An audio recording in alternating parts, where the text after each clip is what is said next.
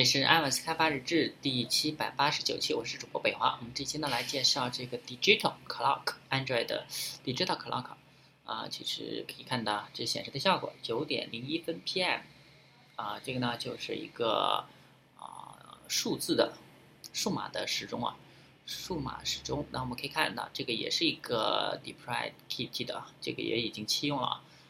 那我们之前呃上一期呢是。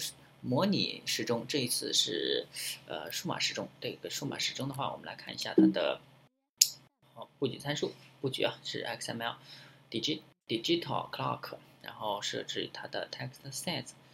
啊，这上面就是把时时间预览的已经出来，AM 八点五十七。然后我们可以看一下它的显示的是啊九点零一分 PM。然后我们点击一下，哎。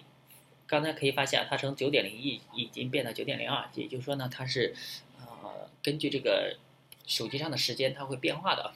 这个就是显示一个呃时间而已。可以发现，它跟右上角那个电池旁边那个时间是一样的，呃，所以一般是没有多大用处，因为电池上面的话它都会显示的，啊，就是在状态栏上它它是会显示的。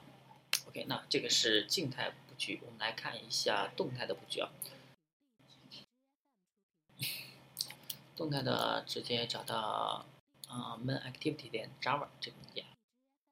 首先我们也是获取到 relative layout，可以发现这个上面也是一个画了一个横线的啊。然后我们创建这个 digital clock，设置它的参数，布局参数，然后把它添加到 relative layout 上面，再设置一个 onclock listener。那这一期呢，其实就这 这两个数模拟模拟时钟和这个。啊，数码时钟啊，其实都已经废掉了，大家可以不怎么关注的。我们这一期就到这儿啊，大家可以关注新浪微博、微信公众号、推特账号 iosd 八 g 可以看一下博客 iosd 八 g 点 com 拜拜。